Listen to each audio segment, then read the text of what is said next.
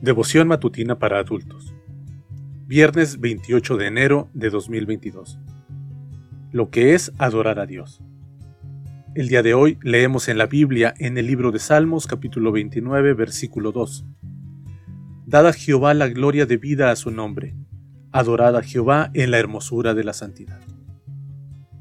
¿En qué consiste adorar a Dios?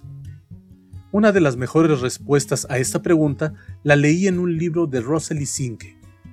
Dice ella, la adoración no es sencillamente un acto físico, como arrodillarse para orar. Más bien, es un corazón que ama y reverencia a Dios. Un corazón que ha sido humillado ante un Creador grande y poderoso.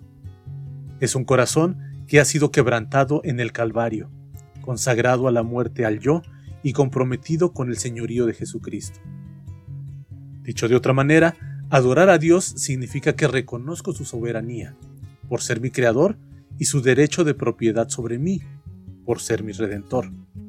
Significa que confío en que ese Dios amante siempre desea lo mejor para mí, y que le obedezco de todo corazón. ¿Falta algo en esta definición de lo que es la verdadera adoración? Aparentemente nada. Sin embargo, intencionalmente omití la última parte de la cita de Sinke.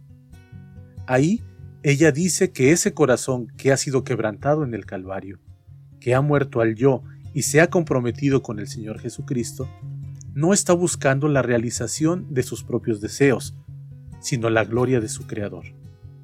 ¿Cómo puedo adorar a Dios de un modo que glorifique su nombre? La misma autora nos ayuda a responder cuando señala que adorar a Dios es darle lo mejor de lo que tenemos, lo mejor de nuestros talentos, de nuestros recursos, de nuestro tiempo. Lo que esto significa es que adoramos a Dios no solamente cuando de rodillas reconocemos su grandeza y majestad, sino también cuando usamos para la gloria de su nombre los talentos que Él mismo nos ha dado. ¿Qué talentos te ha dado Dios? El de la elocuencia, entonces predica para la gloria de Dios.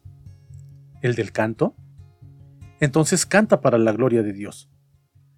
El de la administración, entonces administra para la gloria de Dios. El de liderazgo, entonces dirige teniendo como tu modelo el estilo de liderazgo de nuestro Señor.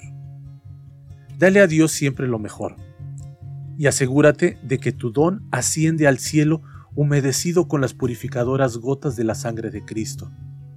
Solamente así podrá ser aceptable ante el trono de nuestro Padre Celestial. ¿Puede haber una mejor manera de adorar a aquel que es digno de recibir honra, gloria y majestad ahora y por la eternidad? Oremos. Padre Celestial, a partir de hoy, resuelvo darte lo mejor de mis talentos, de mis recursos, y de mi tiempo. Mereces eso y mucho más. Amén. Que Dios te bendiga.